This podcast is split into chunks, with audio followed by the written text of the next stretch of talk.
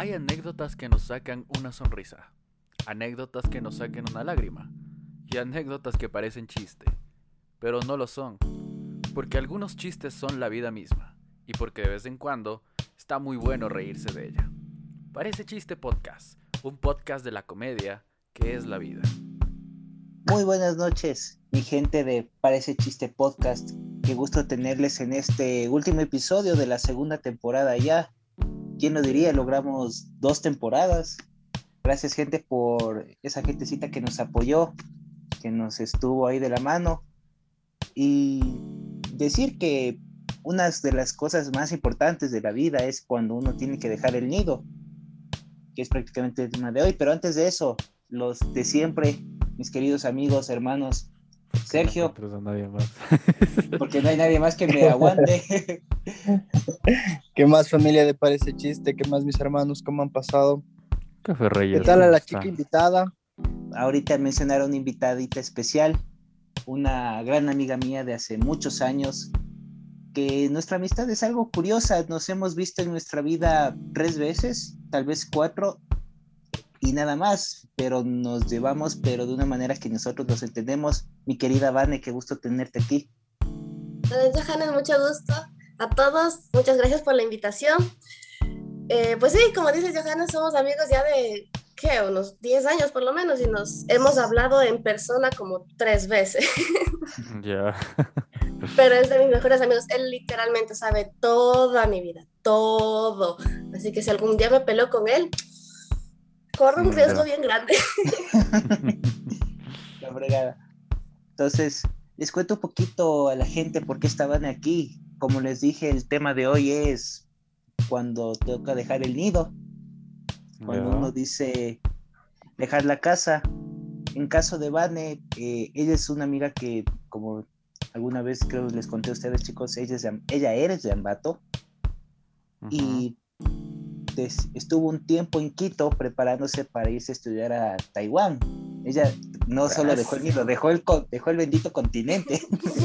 se fue al otro lado Ella del migró, maldito- como todos los pajaritos migran se en fue el al otro lado del maldito mundo a sus 19 años y estás se próxima a fue Alemania. mañana. Ella se fue al mañana, literalmente. Literal. Le viven el mañana. Son 13 horas de diferencia, se darán cuenta lo Sí, complicado ahorita que fue coordinar esta reunión. Sí, pero agradecemos mucho que, que te hayas dado el tiempo, Vanesita. Cuéntanos Sí, más bien. ¿cómo, cómo fue el, el proceso? Primero de salir de Ambato, acá a la capital, y después de salir de, de básicamente el continente americano a otro continente. ¿Cómo fue? ¿Qué, qué te hizo impulsarte a decir, ya, ya no me voy?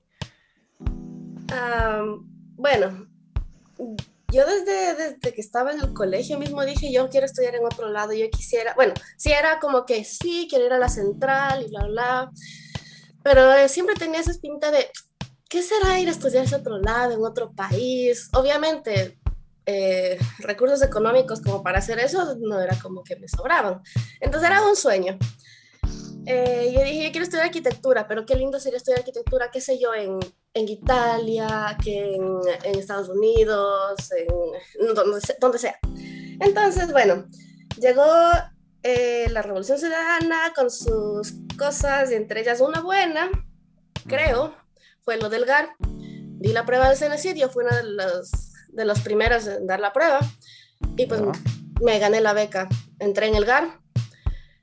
Eh, y yo emocionadísima, ay, sí, que voy a estudiar y todo. Y bueno, muchas cosas pasaron, recibí los cursos en Quito. Entonces, a los 18, cuando ya me gradué de la- del colegio, me tocó mudarme a Quito. Vivía con una prima.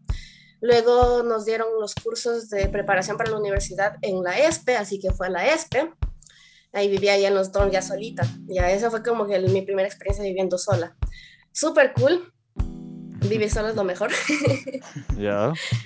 Pero ah, por eh, cuestiones de, de- de- del contrato y algunas cosas medio shady que había ahí en, en eso, dije, no, eh, esto del GAR no es para mí, mm, mejor no me meto a estas cosas, va a ser un problema en el futuro. Así que me puse a investigar más, como ya, ya tenía en la cabeza de, sí, a huevos quiero estudiar en el extranjero, no me voy a quedar aquí.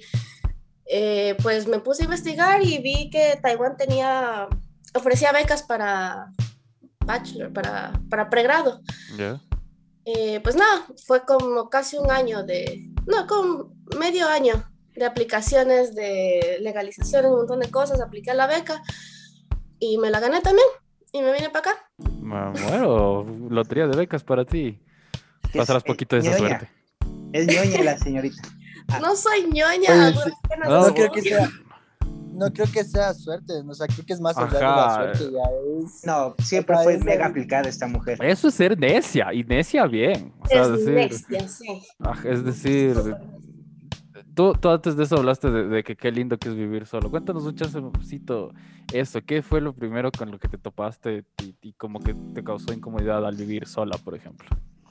Pero en Ecuador o acá, porque fue En los dos lados, porque obviamente supongo que ya en Tai- Taipei, Ya en Taipei supongo que el, que el intercambio cultural debió haber sido un shock Uf. tremendo igual para ti. No tienes idea. Yo todavía no me acostumbro. Siete, casi ocho años ya y no me acostumbro. ¿Ya? Pero bueno, a ver, en Ecuador, obviamente estando pollita, saliendo a los 18 y que te digan, tienes tu propia casa, puedes hacer lo que quieras y encima que tenía dinero que me llegaba del gobierno, jeje, gracias. La mejor estafa sea, del mundo. De nada por los impuestos. Lo- los del GAR decíamos, estamos De nada por los el dinero del impuestos. pueblo, porque sí, nos daban, no era mucho tampoco, pero pues para alguien que pasaba de vi- vivir en la casa de sus papás a vivir sola con dinero y ser independiente, entre comillas, era como que el sueño más grande y súper cool. Y pues yo nunca era de beber ni nada, pero sí era fiestas y salir y todo. Yo una niña sana, pero ahí estaba en el desvergue.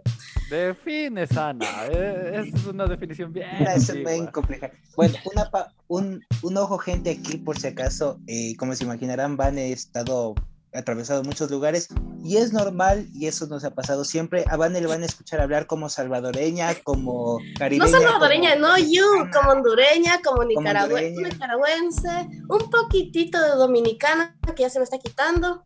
lo mexicana, es- lo quiteña, lo ambateña, o sea, ella a veces habla sea, como que- cinco o seis que el acentos. Ajá. Como que el Caribe. Sí, o sea, yo soy ya una mezcla de- ecuatoriano y por ahí Va negrita sale- Latinoamérica por todo lado, básicamente. ¿no? Y a veces cuando habla en inglés le sale a unos acentos que ni ella casi entiende. Sí, eh, y a veces no me acuerdo las palabras en español y les voy a hablar en inglés, lo siento. Ah, está todo bien, todo bien con eso. Ok.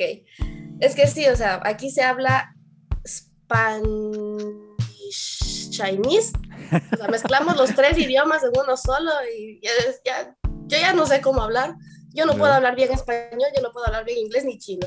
Es una mezcla. Pero la sacas, o sea, a la final sí puedes salió. Al final, de Ahorita- alguna ahorita- manera me hago entender. Ahorita lo sacó el de dominicano, si escuchaste. Ajá, medio, medio Sí. dominicano, medio, medio paraguayo, algo así estuvo. Está lindo, muy lindo. Claro. Los más salen son el dominicano, el hondureño y el mexicano son los que más te su- suelen salir. Pero ¿no? mexicano no. A huevo, güey. Ya te salió a huevo. No, pero es que esos también, eso también usan en Centroamérica, entonces eso es también. No, eh, el mamahuevo también se te, el mamahuevo se te sabe salir bastante seguido. Mentira, ya estás- no. Cuando estás no. mal genia. El coño sí se sale. Coño, pero así. no. No me hagan hablar en dominicano. De, algún, de algunas palabrotas en, en chino. Yo no hablo muchas palabras mal, o sea, malas palabras en chino porque es que feo. Pero por ejemplo, decir como fuck es Ajá. gan. O sea, lo- y aquí lo dicen mucho los taiwaneses como que fuera normal, así de, oh, gan. ok. Pero no sé, en español se siente la furia, en, en, en chino no, es como cute. Ah, ya, ya te cacho. No, no es lo mismo. Es que claro. O sea, yo lo que- siento así al menos. Si alguien me dice gan, yo me río. Ay, oh, cosita. Ah, qué ternura.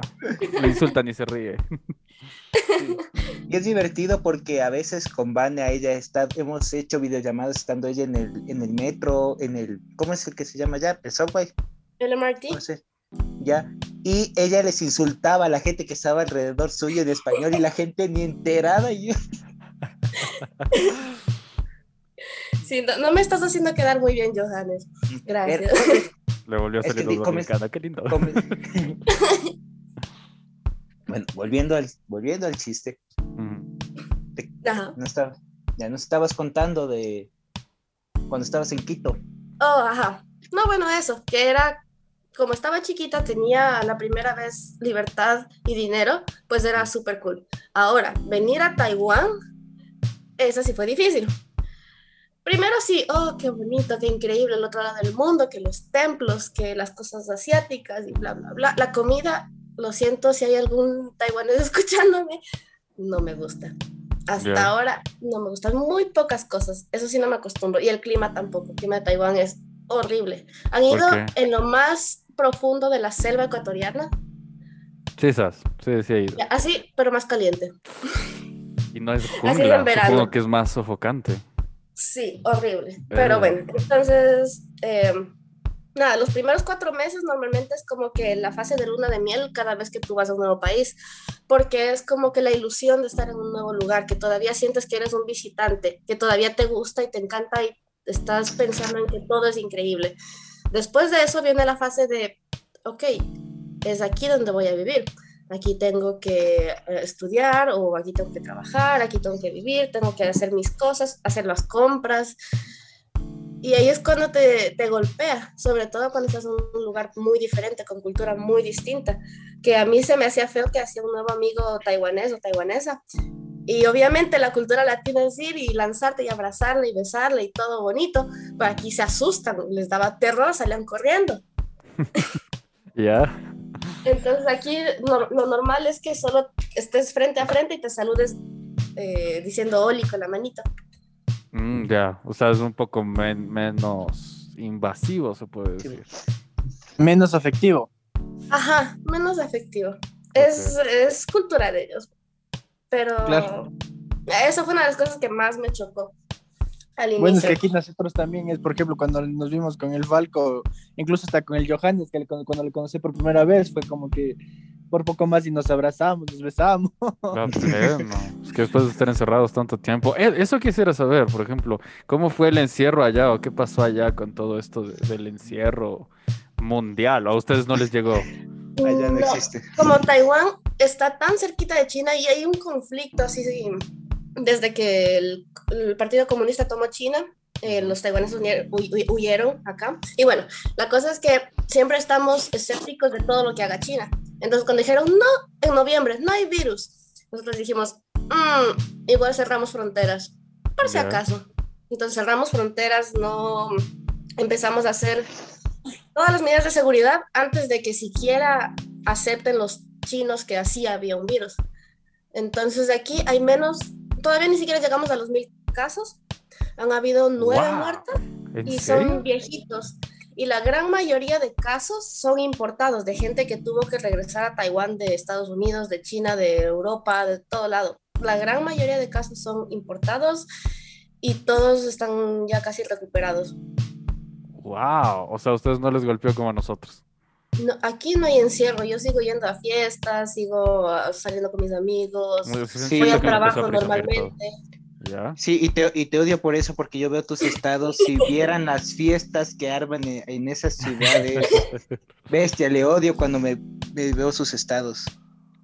O sea, al ¿Cuánto, inicio sí cuánto era, está el pasaje, ¿Cuánto está el pasaje para irnos al pues está como en mil Man. dólares, pero pues no puedes entrar. Ah. Esa es la cagada, chucha. Antes de, antes de pandemia estaba en 1600 más o menos. Eso depende. Mira El que de, el de ida me costaba eso, me acuerdo. mm, es que no sabes buscar. Tú me estabas buscando. yo estaba, cuando yo, yo he regresado a Ecuador nada más dos veces. Desde que estoy aquí. Y pues buscando y haciendo conexiones y ahí armándola y craneándola, me salió uno como en 700 y el otro en 800, ida y vuelta. Claro que Wow. igual es un montón, por eso Claro. he regresado solo dos veces. Claro, sigue siendo un montón. Pero es- súper difícil salir de allá entonces. Mm, salir, Claro, o sea, ir como regresarte acá a Ecuador, por ejemplo. O regresarte para Sí, Latinoamérica. o sea, es, lo que pasa es que es un poco caro el pasaje Ujú. y además la- las transferencias que tienes que hacer y el tiempo de vuelo es demasiado largo. De Taipei, si tienes suerte en encontrar un vuelo de Taipei a Los Ángeles barato, son 13 horas de vuelo. Madre. Si no, tienes que hacer escala en Japón luego, o en China y luego Estados Unidos. Y luego tienes que hacer escala en Centroamérica y luego ir a Ecuador. Sea, son como más Ya, de 30 horas de sí, estar ahí. yo hubiera vuelto como tú. Si era de, "Nah, hombre, mejor me quedo aquí paseándome. Acá es más barato los pasajes de avión a otros países cercanos. Cuestan 100 dólares así. Qué lindo. Y como es tan seguro para, para mujeres especialmente, todos los viajes que yo he hecho aquí los he hecho sola. Ya. Solita, solita. Y no Y- me pasa nada y me divierto un montón y muy bien. Amigos, cómo me duele Latinoamérica en este momento. Qué bestia. Claro, por ejemplo, así como, como anécdota de esto que cuenta Vane del cambio cultural que sufrió, lo que allá en Taipei son más distanciados, más respetuosos con tu espacio personal. Yo le llevé a Vane acá la segunda vez que vino, le llevé a la zona y Vane se sintió full mal ahí. Porque Hasta yo me hubiera sentido ver. No, no, o sea, pero...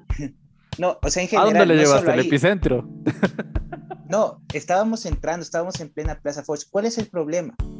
Que me dijo, que eso me hizo caer en cuenta, Vane, que tiene razón. Acá el ecuatoriano, tú cuando pasas al lado de alguien, le ves hasta para sentirte seguro que no te va a robar la persona al lado y sigues avanzando. O tú estás caminando y alguien pasa al lado tuyo y te pasa chocando el hombro y te dice disculpa, o, o tú tienes que mover el hombro para no chocarte y avanzar. Acá es normal. En Taipei Ya. no, allá todo mundo tiene su, allá nadie se te pone a menos de un metro. Allá nadie, nadie te regresa a ver. Eso me contaba Vane y eso, la verdad sí se choqueó, sí hubo un rato en que ya se sintió mal, eh, que todo el mundo quedaba viendo y le dije, vámonos a otro lado. A ver, a ver, tiempo fuera. O sea- Eh, eh, la gente le quedaba viendo a ella. No, o sea, en general, lo que no Ajá. viendo así fijamente, lo que tú haces siempre cuando caminas, ves quién está a tu derecha y tu izquierda y sigues caminando. ¿Tú haces eso? Si- si- Siento No. bien honesto. ¿Tú haces eso cuando, cu- No, cuando podíamos me- salir? ¿Caminabas así? ¿Hacías eso? No, pero te digo, Vane me hizo dar cuenta que mucha gente hace Ok. eso, y no solo hacia Vane. Mira de reojo, como que te, que te analiza, o si eres mujer, pues te queda viendo, obviamente. Son cosas que aquí yo jamás las experimento. Nunca, jamás un taiwanés me va a regresar a ver con ojos morbosos. Oh, ok, ok, ok. Ya, ya te nada, o sea, nada, ni siquiera, o sea, están muy ocupados en su teléfono también, como para regresar a ver al resto de gente, pero es, no sé, te sientes mucho más segura, como que les vale ver chis- lo que estés haciendo. Le asustó, un, le asustó un carama- caramelero que le vino a ofrecer chicle, chupete, tabacos. Ya, te cacho. Todo bien. Um, claro, supongo que el, cambio cultural allá te adaptaste mucho mejor por todo esto del espacio y toda la vaina. Ujú. ¿Qué pasó con tus O papás? sea, ya ¿Qué- qué existía, ya existía distanciamiento social antes de que sea popular. Acá, el- los, los taipei- ¿Cómo, cómo se les dice? ¿Taipeinianos? ¿Taipeineses? ¿Qué- ¿Cómo les digo? Que No fuera sé una raza de gente. Star Wars, no. Taipeinianos. No sé, yo, yo quiero tener el, el- el término correcto. No sé el gentilicio de Taipei, taipeyenses. Yo, o sea, solo les decimos taiwaneses. Ok, ya, los, taiwaneses, perdón. ¿Qué pasó cuando te fuiste para allá? Bueno, cuan- cuando, les dijiste, ¿cómo les dijiste más bien? Porque tengamos en cuenta que al menos, y, y eso he cachado mucho por, por algunas cosas que he visto, en Latinoamérica es muy normal que no salgas del nido hasta que no, o no te cases, o tengas 30 más o menos. Incluso teniendo 30, 32, hay gente que todavía vive que cosas, que digo, no está mal, ¿no? A la final es como que ahora Saludos, sí- Raúl. Es cuestión cultural y de cada persona también. ya. O sea, cuando me fui para Quito, cuando me llegó la carta del GAR, así de, sí, vas a tener que irte y vas a tener que venir para Quito. Mi mami es súper feliz, mi papi súper feliz, obviamente, de que me gané esa oportunidad y toda la cosa, pero obviamente también tristes de que me voy a tener que ir. El día que ya estábamos mudando todas mis cosas para Quito, mi mami entró a mi cuarto y se sentó a llorar porque estaba vacío. O sea, no quedaba nada. Su primera hija se iba a ir y ya cuando yo subí a ver si ya no quedaba nada, la vi ahí, pues la abracé y nada, nos pusimos a llorar las dos juntas porque sí fue un choque bien feo. Obviamente. Eh, es, es- ¿Tienes es hermanos? extraño. Sí, tengo una hermana menor. Ella también vino a Taipei, a, a Taiwán, pero ya se regresó. Oh, no, no le encantó. Aunque ahora que aquí en. Latinoamérica está en, está en Quito. Bueno, estaba estudiando en Quito, ahora está en Ambato por el COVID. Pero cuando ya estaba allá era como que, ¿para qué me regresé? Debí quedarme en Taipei. Ok, normal. Bueno, entonces eso pasó cuando te viniste acá a Quito. O sea, que sí supongo que fue un choque bien denso para tus papás. Ujú. Cuando te fuiste a Taiwán. no sé, eran, para mí fue súper emocionante. Claro que los iba a extrañar y toda la cosa, y lloramos y todo bonito, pero para mí era más la oportunidad de hacer una de, de las cosas que más quería en la vida. Para mis papis, pues no me lo decían obviamente, pero sí se notaba que estaban tristes de, que yo me fuera, de que no querían en cierta manera de que yo me fuera.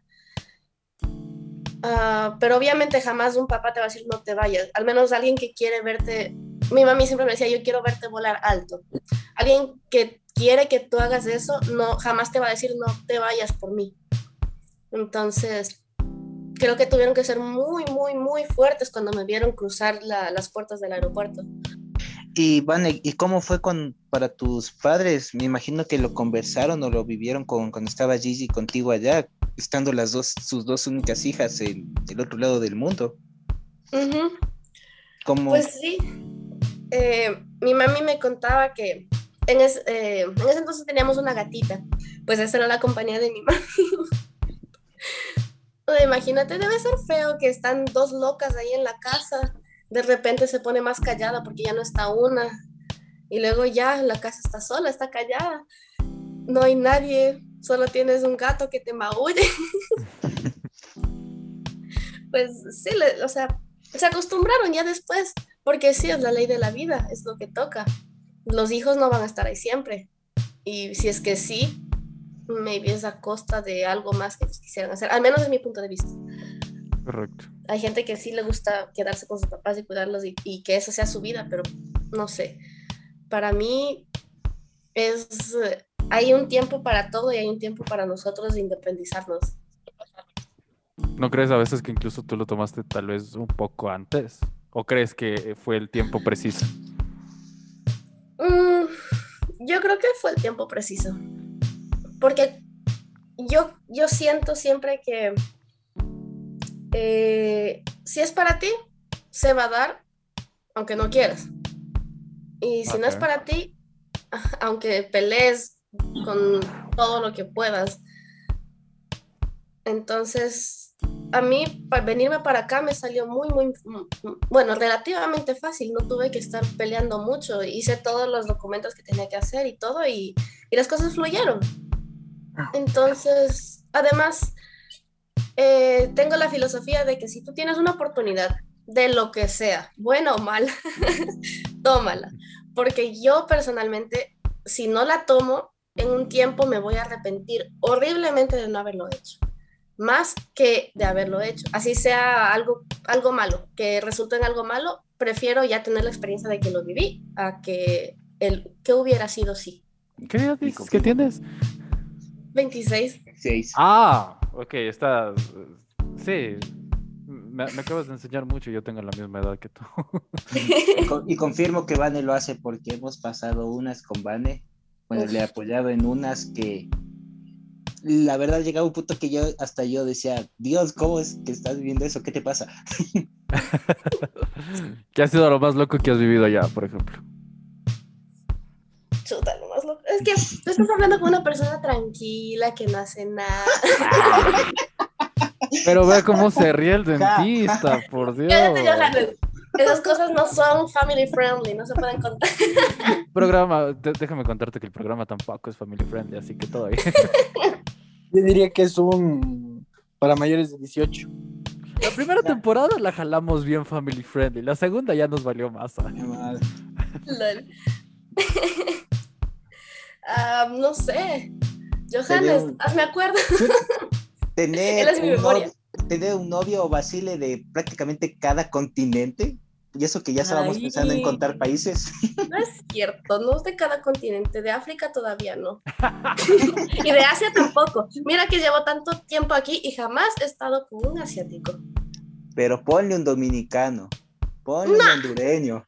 Ay, no, me que no, ponme, ponme un alemán, ponme un, un holandés, ahí O, sí te o- acepto. o sea, lo chistoso es que ella puede escoger. Eso es lo más bacán, que ella puede escoger. Me No, lo ha sacado en cara múltiples ocasiones. no es.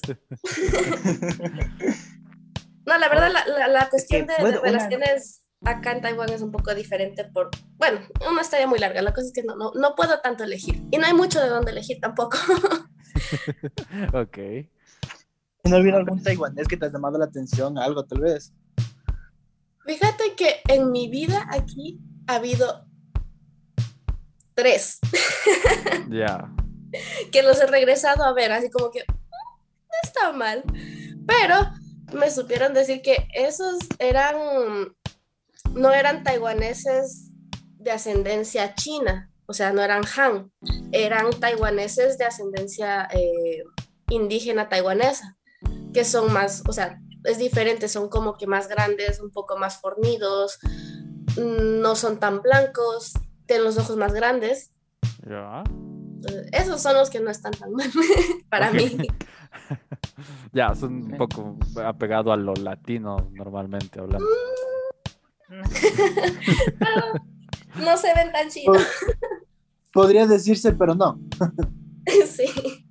Pero, por ejemplo, otra cosa que me acuerdo que me contaba Vane, y, la gente se dará cuenta que con Vane hablamos bastantísimo, era el tema de los idiomas. Me acuerdo incluso una vez Vane me pidió ayuda en un examen que estaba en chino, me mandaba ella las preguntas en chino, yo la traducía al inglés, la pasaba al español, ah, no, la traducía en español, pasaba al inglés, buscaba la información en inglés, la traducía en chino y le mandaba para que ponga la respuesta en chino, en pleno examen.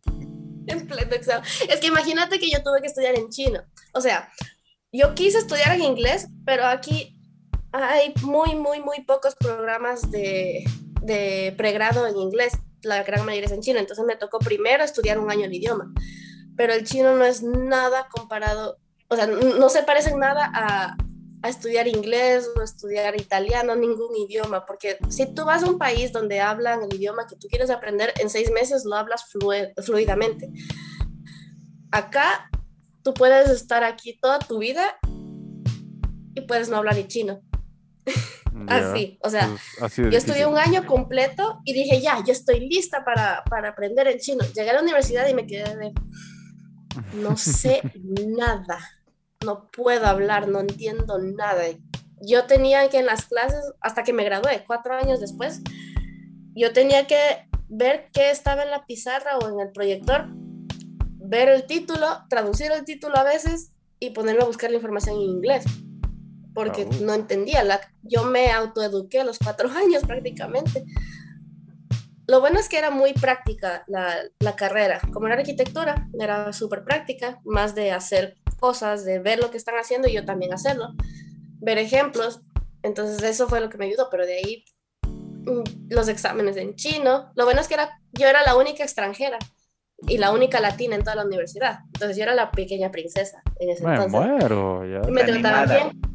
la mimada. Entonces era como que, profe, no entiendo el examen, ¿puedo traducirlo? ¿Puedo usar el teléfono para traducir? Ujú. Claro, sí. Y luego era como que, miércoles, tampoco entiendo la pregunta. ya gané. ¿Estás Ahí es donde me despierto? mandaba las preguntas. ¿Ese examen a qué horas lo hicimos? ¿Una de la mañana? Sí, era como, Sí, más o yo tenía las clases como tipo 10 de la mañana, 9 de la mañana, o sea, ya era como 8 de la noche. No, pero ese examen fue más veces- tarde. Ese examen Sí, fue a veces tarde. eran en la tarde, entonces ya era de madrugada, ya yo sido, por Dios, que esté despierto. Entonces, si me acuerdo ese examen, que era, claro, así era, me mandabas en chino, yo le mandaba español para entender yo lo que me estabas pidiendo y te mandaba los resultados en inglés para que tú los, luego allá leyéndolo en inglés lo escribas en, en chino.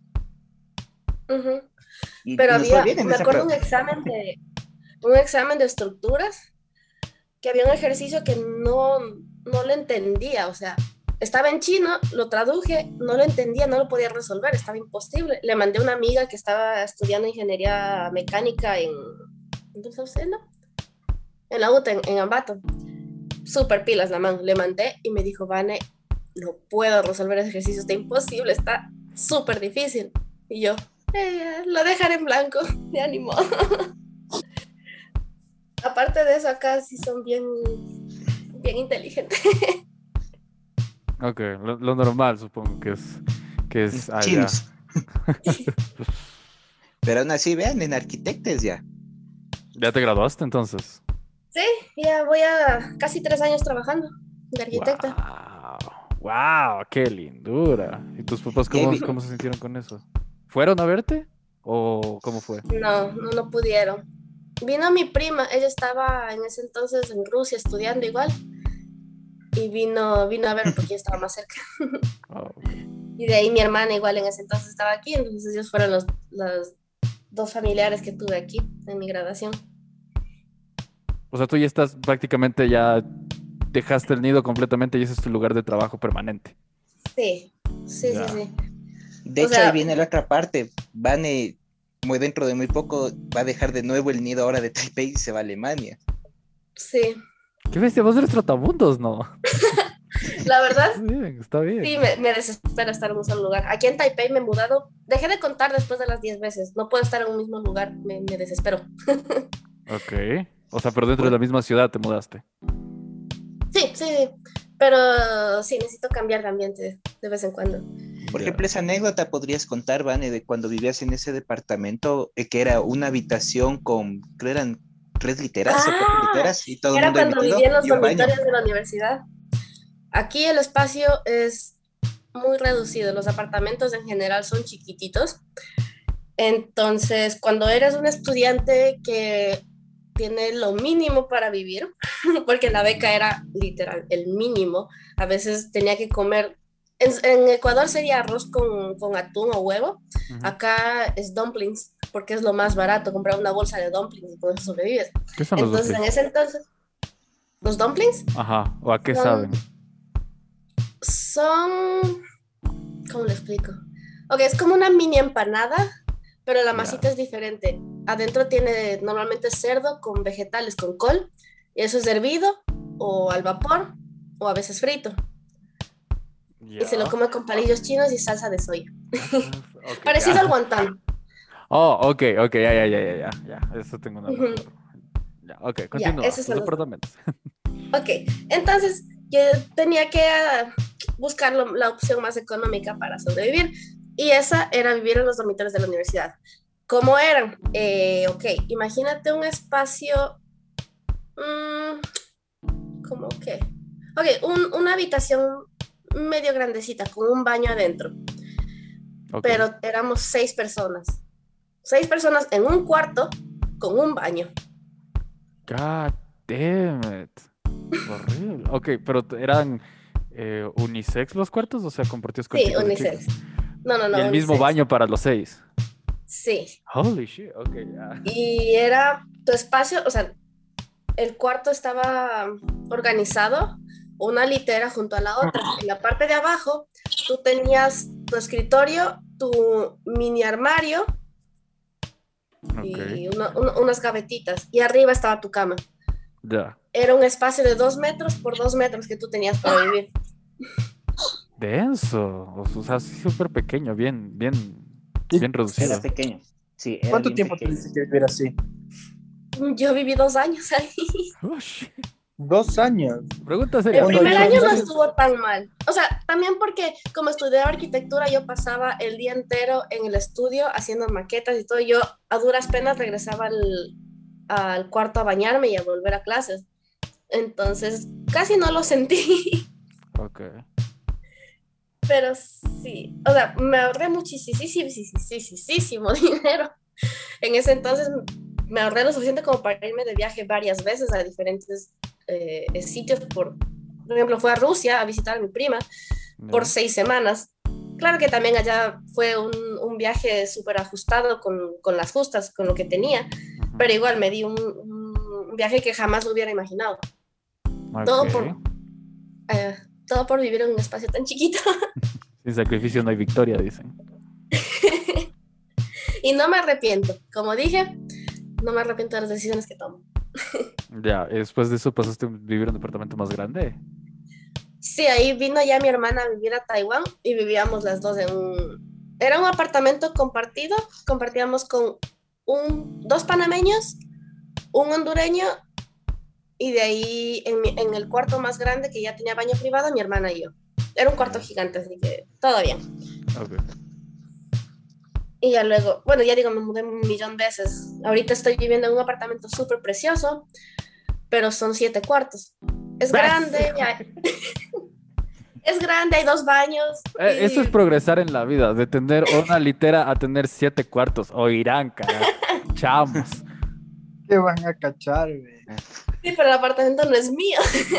Yo pago uno de los siete cuartos. Pero son siete, eso es distinto ya. Pero son- Exacto. Espacio. Eso sí. Así de pequeño. O sea, para que la gente acá en Ecuador se haga una idea, si ubican los cuartos de literas que hay en la playa, ¿no es cierto? Cuando uno va al típico al cuarto de 15 dólares que están las literitas, una acomodada frente a la otra con un espacio en el centro y el baño al fondo. Y el ventilador en la esquina. Ya, algo, algo así era ese, este cuarto, porque una vez Vane me mostró una panorámica de dónde estaba viendo, que justo coincidió que no estaba nadie en, el, En en, el el- cuarto. en la momento. habitación. ¿Ya? Era así, pero con un baño centrado. O sea, y era, y era así tan densa la cosa que me acuerdo que Vane, conversábamos con Vane mientras ella esperaba su turno de la ducha. Ya. Sí. Entonces, No, y ¿qué ya hacemos? ahí, ahí fue cuando yo perdí el pudor, ya nos cambiábamos una al frente de la otra. Algunas veces había una cortina entonces, en el baño, entonces si tú hacías, si tú te estabas bañando, la otra podía entrar a, a hacer sus necesidades, a lavarse los dientes, lo que sea. Entonces ya, a mí ya, ya me vale. Yo todavía salgo de, de- de mi cuarto aquí a bañarme en toalla nada más, porque a mí Ya. ya me vale. Me acuerdo una vez Vane me, me dijo, espérate, te voy a apagar la cámara porque la chica de atrás mío va a venir a cambiarse.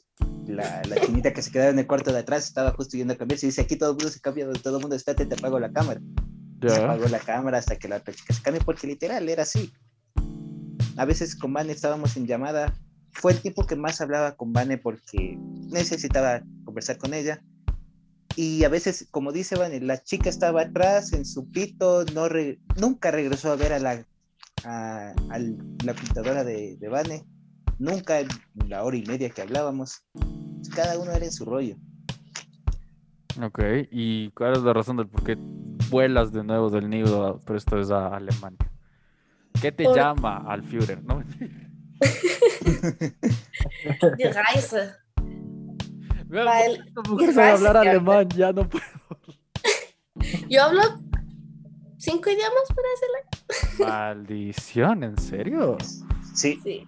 ¿Qué no? A ver. Español? Ya. A ver, hablo, yo hablo español. Ok. I can speak English as well. Okay. Falo un poco portugués. Um, wo hui jan chongwen. Uh, ah, Ich ah. spreche ein bisschen Deutsch. Ya, esos son, yeah, esos son los cinco. es español, inglés, chino, portugués y alemán. Portugués y alemán están como que más bajitos. Pero sí. Pero ni se nota Pero que... hablas, Ajá, pero hablas. Yo solo sé decir du hast, du hast, Michi, ya. Uno pobre y Kaisi Sergio, nada más, ya. Pero El- creo el- que también eso tiene mucho que ver con el querer viajar. Ujú. Porque, eh, no sé, para empezar, o sea, obviamente el inglés te abre puertas, puedes ir a cualquier lado con inglés. Pero ahora que me quiero ir a Alemania, o sea, mi carrera va a ser en inglés. Voy- ah, sí, voy a estudiar la maestría. Por eso Oh, es que ya, me voy. Esa es la razón, ¿ya? Ujú. O sea, mi sueño siempre fue, yo quiero ir a Alemania. Yo quiero estar allá, porque, eh, no sé, es un, es un mundo distinto, son, son otra cultura también muy diferente, aparte, aparte de que están bien guapos. Ya. No sé, me, me, me llama mucho la atención cómo son tan correctos. Y es una manera muy distinta de ser correctos a los asiáticos. No sé, vamos a ver qué tal. Y si no, pues igual me mudaré a otro lado otra vez. Por ejemplo, ahorita que dice eso de que le gustan los alemanes, hay algo chistoso de Vane, que viajó al otro lado del continente, esto pasó hace un tiempito, y pueden creer que le gustó un ecuatoriano. Estando rodeado de tantas culturas, coge y se me traga de un ecuatoriano. Tierra llama a la tierra. No, no, no, no cuentes esas cosas, qué feo. O sea, La sí, yo cuando vine acá dije, te jamás seguir". me voy a meter con un ecuatoriano. Yo dije, salí de allá y no me vuelvo a meter con un ecuatoriano. Y mira, aquí caí. Ahí bien digo yo, labia más que pinta. Ajá. Donde sea Literal. reconoces a un ecuatoriano. Literal. Sí, eso sí, la verdad es que por eso gente de País Chiste invitaba a Anne, porque como ven es alguien que pasó muchas culturas, conoció algo que me interesaba, que me contaba Vane cuando estaba allá, es que literalmente allá se encuentra gente de todos los países. Ujú. Y eso, y eso in- y intercambia culturas, pero durísimo. De hecho, yo quedé en ridículo cuando vino acá a Ecuador y se me ocurre, vamos a bailar, se me ocurre decirle a mí. Y porque yo dije a Vane le encanta bailar y no tomé en cuenta que ella venía de bailar salsa con centroamericanos. No. solo, solo le faltó, Especialmente con caribeños, imagínate. Ujú. llegamos, Tienen la salsa en las Están- venas, loco. Ve, yo solo cogí, y aún tengo esos videos, Vane, yo solo cogí y le grabé bailando. O sea, yo me dediqué No, a- eso- darle cerveza y a grabarle lo que baila. Ya no, No, te había no, de pero eso no otra. es que bailar con ellos. Yo siempre he bailado bien, no te hagas. Sí, pero tu nivel subió full allá porque es verdad, Vane bailaba Sí. bien. Lo- Los que no, para que sepan, Va- Vane era, baile- eh, era profesional eh, en Ambato, una bailarina profesional Ah. en Ambato. ¿De, ¿De qué era lo que bailabas, Vane? ¿De qué era tu grupo? De todos, era música folclórica, era música caribeña, samba, lo que sea. It, ok. Y encima más vos ahí poniéndote a bailar. Yo, gente, si ves, vas a quedar malo. Solito quedas No, mal, loco. loco. Yo conocí en conciertos, o sea, no, estaba justificado. Con, con Vane fundamos un grupo de fans aquí en el país y, y las cosas se fueron por las ramas y nos abrimos de, ese, de eso que fundamos nosotros y terminamos siendo amigos. Así ¿Grupo de fans de qué? Espérate, espérate, espérate, espérate. ¿Grupo de fans de qué? Sí. Con- ah, ok, lo diré. Con Vane formamos el grupo de fans oficial de Mago de Oz Ecuador. Bueno, yo creo que hasta aquí llegó el podcast. Ahí. Éramos jóvenes, Un gustazo. Ya, o sea, ustedes Pero fueron los, los, los, los primeritos. con tres chicos más. Éramos Fuimos los- niños. Ya, éramos niños. Pero- Esa no es una excusa muy válida, ve. Pero sí, o sea, lo, y literal, y hasta ahorita sé que existe y son los que organizan la escenografía y todo cuando vienen al país, pero fuimos de los, o sea, nosotros fundamos ese, ese club, pero dos de los participantes, dos comenzaron a tener conversaciones súper densas, con un tono ya sexual, pero obsceno, Ya. y no estábamos para aguantar eso, y yo me acuerdo, le escribí por Van y le dije, ¿ves lo que están escribiendo? Y dijo, sí, esto ya no vale la pena. Y desde ahí Ya, comenzamos ya. a hablar, y ve acá, 11 años después. Ah, ya, ya, ya, ya, ya. O sea que los manes eran ya un poco fuera de lugar, por así decirlo. Sí, eh, muy fuera de lugar. Ok, o sea, lo, que sea que hayan hecho esos brothers ya ha quedado, supongo, atrás. Lo bueno de todo eso y lo que sacaron ustedes de todo eso es esto de, de locos, o sea, se conocieron ustedes y eso está bacán y, y a la final, o sea, yo, yo podré tener mis, diferien- mis diferencias con Mago, pero yo cacho que es un camello súper fuerte, pues armar un, un club de fans, todo el- la, toda la parfernaria, el grupo, hacer las reuniones y toda la vaina. Yo sé que es un camello súper fuerte y ustedes fueron los pioneros, yo no sabía eso, Johannes. De haber sabido eso, Johannes no me hubiera burlado tanto de Mago. ¿Por qué no me dijiste eso al principio? Porque no hay que juzgar los gustos musicales de otras personas. Cada uno escuche lo que quiere, así. No, sí, Es lo sí, bonito de la pero, música. Lo peor es que yo no lo juzgué, pero sí he sido bien duro con, con toda la evolución de Mago y tú nunca me detuviste. Qué buen amigo que eres. no, y era chistoso porque era, eran, a ver, era dos quiteños, un guayaquileño y dos zambateños. Ese era el grupo. Y así lo organizábamos. Y hablábamos y hablábamos y hablábamos y la primera vez que nos vimos fue como un año después para el concierto nada más. Y fue como que, Sí. ay, hola de lejos. Y ya. Mm. O sea, Sí. pero en parte es mejor porque quién sabe qué hubiese pasado. Claro, ya de, de otra manera hubiera sido distinto. Eh, Johannes, para- hubiese, Johannes hubiese enamorado de alguno de esos. no me mires a los ojos porque me enamoro. Me enamoro. no, pero es- eso les decimos. Ahí fue la primera vez que nos vimos con Vane. De ahí hubo un concierto, creo que fue dos años después. O tres años después, y ahí sí ya Vane estaba con un chico y me vio y dijo, no, es- quiero abrirme de este tipo, Me- ya me trajo, nos vemos, o sea, le descoló y solo dijo, nos vemos al regreso para que me lleves a Ambato de nuevo. y se fue conmigo todo el concierto. No. No juzgamos a nadie, todo bien. Supongo que, que está bien. No, ju- no juzgamos a nadie, pero hay que hacer cara dura. No, y Es que entiendan, iba a ver a mi ñaño que no lo había visto en muchísimo, bueno, prácticamente nunca. Tenía que pasar con él. Al otro ya lo tenía todos los días. Ajá, ajá. sí, bueno. Ajá. Tremendo viajezote solo para ver. No, lo hubieras llamado y ya. No, es que yo le, digo- le dije, ¿vienes al concierto? Me dijo, sí, de ley. Le digo, ¿pero qué vienes con el man? Me dice, sí, pero a ti no te he visto, él le veo todo el tiempo, así que me abro de él y me voy contigo. No juzgamos. hizo. Ya. No y lo hizo. No juzgamos todo bien. No, no juzgamos. Cada uno decide cómo matarse. No, pero- ¿Extrañas los conciertos allá en Taiwán? Ay, no tienes idea. Aquí casi no hay metal, así que no hay Oh. conciertos de metal a los que vaya. Fui a uno de Ark Enemy. Eso estuvo increíble. Uh, Porque vinieron y aquí como no hay tanta apertura, bueno, o sea, no les gusta tanto, fue en un lugar pequeño. Yo tenía a Lisa White Blues cuando en ese entonces acababa de entrar a, a Ark. Enemy, la tenía enfrente mío cantándome. Y yo, ay, te amo. Ya, qué suerte. Fue increíble. Pero sí, de ahí no hay muchos conciertos. So, y así como anécdota de conciertos, es, a Vane le coqueteó Z en pleno concierto. Z, para que sepan, es el vocalista de Mago de Dios, los que no conocen el grupo. Estábamos en primera fila con Vane y el man le coqueteó durísimo, pero fue obvio. Vos, tú, O pudiendo tener nacionalidad taiwanesa, pudiendo tener nacionalidad española, eh, decidiste Ay, no. no. hacer nada. Decidirme como Acá- ecuatoriano.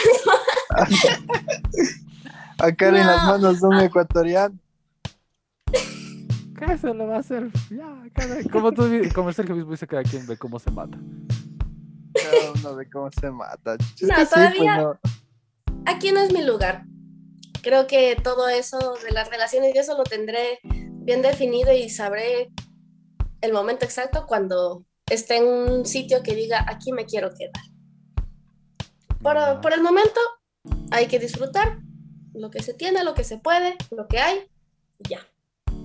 Me gusta el pensamiento de esta chica. Contra toda.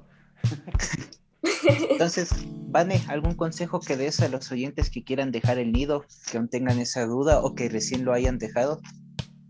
Mm, si es que quieren dejarlo, si es que lo están pensando, si es que igual como yo al inicio tenían ese bichito de quisiera irme, háganlo.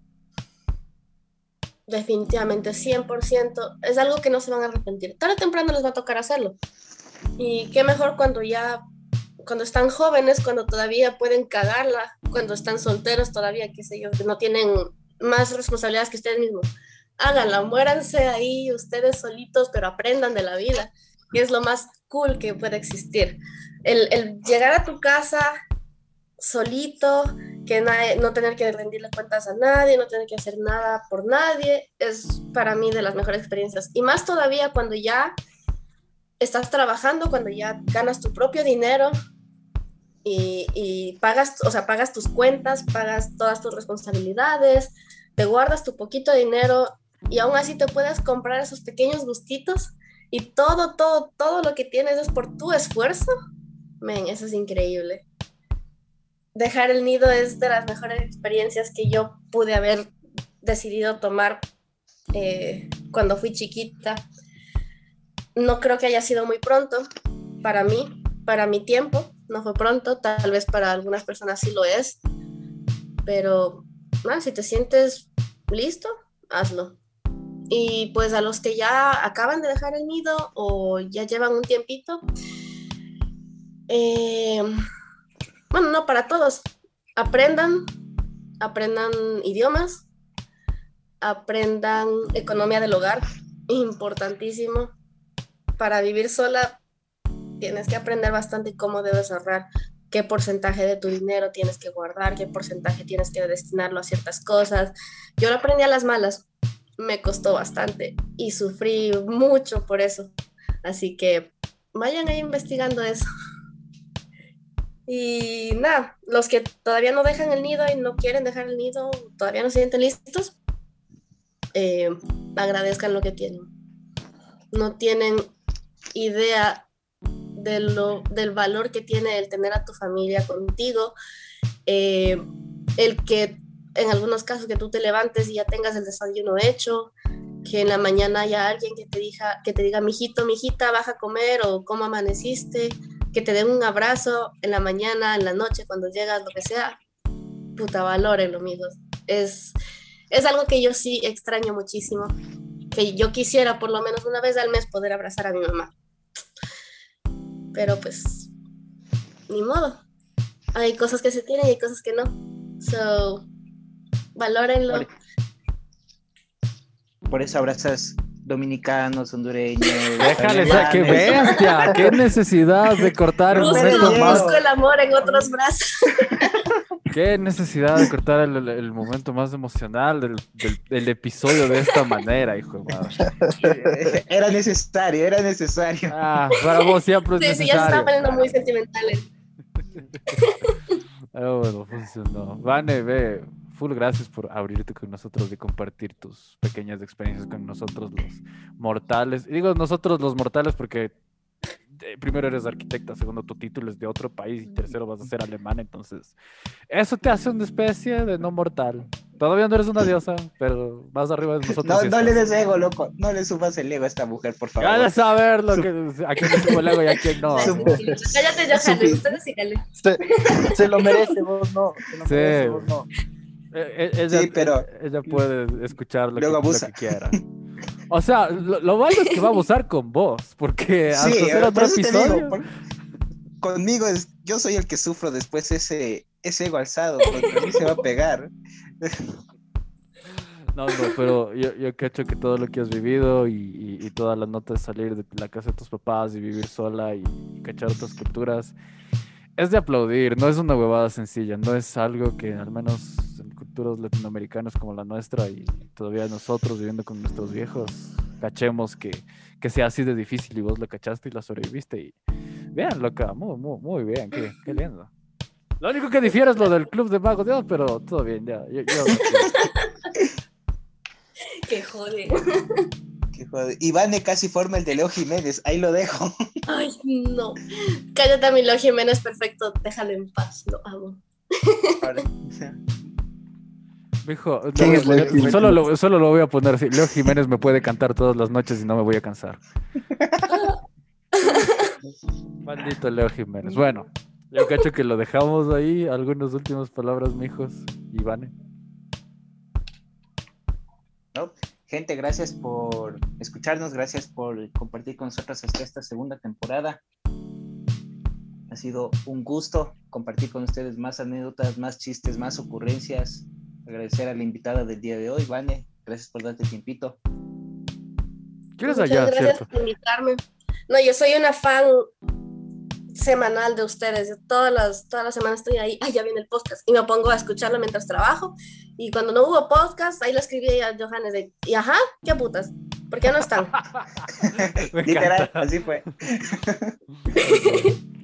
Gracias a vos por, por escucharnos desde tan lejos. Eh, ya nada, igual, gracias por esta segunda temporada a todos y todos que nos, nos cacharon, nos escucharon, y toda la vaina. Y, y qué lindos, en serio, qué lindos que se hayan dado el tiempito de, de cacharnos a, a nosotros. Hablar las tonteras que siempre hablamos y cachar las cosas que siempre cachamos. No, sí, yo también igualmente agradecer a todos nuestros oyentes, todos quienes se dan el tiempo de escuchar más de una hora a veces de, de podcast de hablando pendejadas. No sé, no sé por qué les llamamos, nos llamamos para ese chiste en vez de llamarlo hablando pendejadas. Nunca lo No, sabes, pero sí, sí, igual agradecido con contigo, Vane, igual un gusto conocerte, un gusto que estés aquí contándonos, todos- contándote, contándonos todas tus experiencias y es, es- es un gusto, es un gusto, créeme, es un gusto inmenso que tengo el, el día de hoy. Asomarás en tiempo de choclos, Vanecita. Muchas gracias. Ya saben, Ah, si me invitan a cuando Quito, no cuando COVID. pueda, vaya. Voy a verlos, voy a visitarlos. De Cuando no haya COVID. Cuando no haya- Da- Dar a Astra ya unas vacunitas, de que acá está medio, medio difícil. esa ¿Qué es de hacer? Regala el Jeep. Regala. Vamos, mijos, con ustedes ya nos vemos otro rato. Van una vez más, muchísimas gracias y Cuídate mucho. Y ustedes también, cuídense mucho, muchachos. Ya estamos hablando de cualquier cosa. Esto fue el Parece Chiste Podcast segunda temporada. Aquí lo dejamos, en menos de esta temporada. Y, y nada, Sergio, dilo tuyo. Pónganse. Belleza. ya nos vemos. Gracias, Vane. Muchas gracias. Chao, chao, cuídense.